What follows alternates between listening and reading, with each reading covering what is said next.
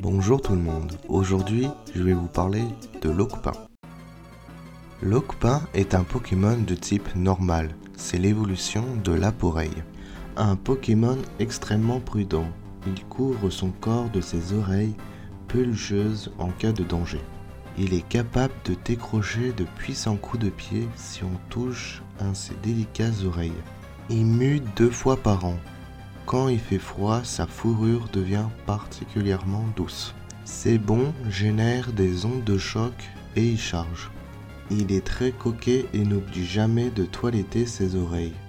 Il avance en bond énergique. Ce Pokémon est extrêmement prudent et vigilant. Il n'aime pas se battre. J'espère que cet épisode vous a plu. Vous pouvez partager, liker et commenter. Vous pouvez voir mes autres épisodes sur Spotify et Podcast Addict. A bientôt dans le monde des Pokémon.